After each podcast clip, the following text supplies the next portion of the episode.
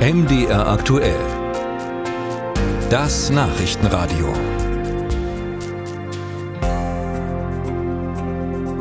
Im Bundestag hat heute Mittag ein König gesprochen, King Charles III., das Staatsoberhaupt des Vereinigten Königreichs von Großbritannien, ist zum Staatsbesuch in Deutschland. Seine Rede im Bundestag gilt als Höhepunkt des Besuchs. Efi Seibert hat ganz genau zugehört in Berlin. Es hat mich ein bisschen beeindruckt, der König hat sogar Deutsch gesprochen. Er hat eigentlich den größten Teil seiner Rede tatsächlich auf Deutsch gehalten.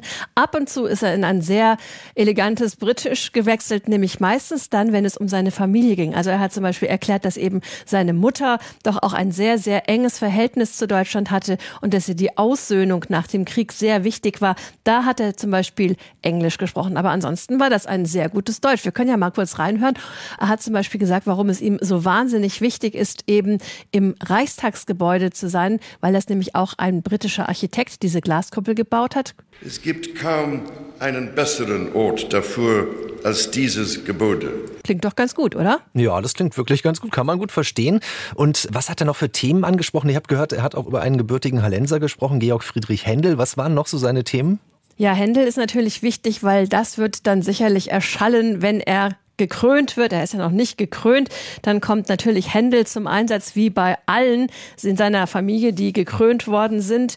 Ähm, das hat er auch gesagt, wie bei der Krönung meines siebenmaligen Urgroßvaters König Georgs II. 1727, da wurde auch schon Händel gespielt. Also insofern, das war der Einsatz für Händel, ja. Ansonsten hat er sicherlich auch über aktuelle Themen gesprochen, über die gemeinsame Front eben in der Unterstützung der Ukraine gegen den Angriffskrieg Russlands. Also das hat er gesagt, dass sich da die Deutschen und die Engländer doch sehr, sehr stark unterstützen. Und natürlich eben, dass sie gute Partner schon immer waren und dass es jetzt sehr wichtig ist, eben, das Wort Brexit hat er zwar nicht in den Mund genommen, aber dass man auch jetzt gucken muss, dass man wieder besser zusammenkommt. Charles will sich ja politisch mehr einsetzen als die Queen. Inwiefern spielen denn so Themen wie Klimaschutz zum Beispiel noch eine Rolle, vielleicht auch beim restlichen Programm? Ja, heute wird er tatsächlich einen Öko-Bauernhof besuchen, das Ökodorf Brudowin in Brandenburg. Dort soll er angeblich einen Ökokäsehäfen herstellen in der Molkerei. Mal gucken, ob er das auch wirklich macht. Ähm, gestern gab es natürlich zu genau diesem Thema auch einen großen Empfang, wo das Thema Nachhaltigkeit und Klimaschutz ausschließlich besprochen wurde.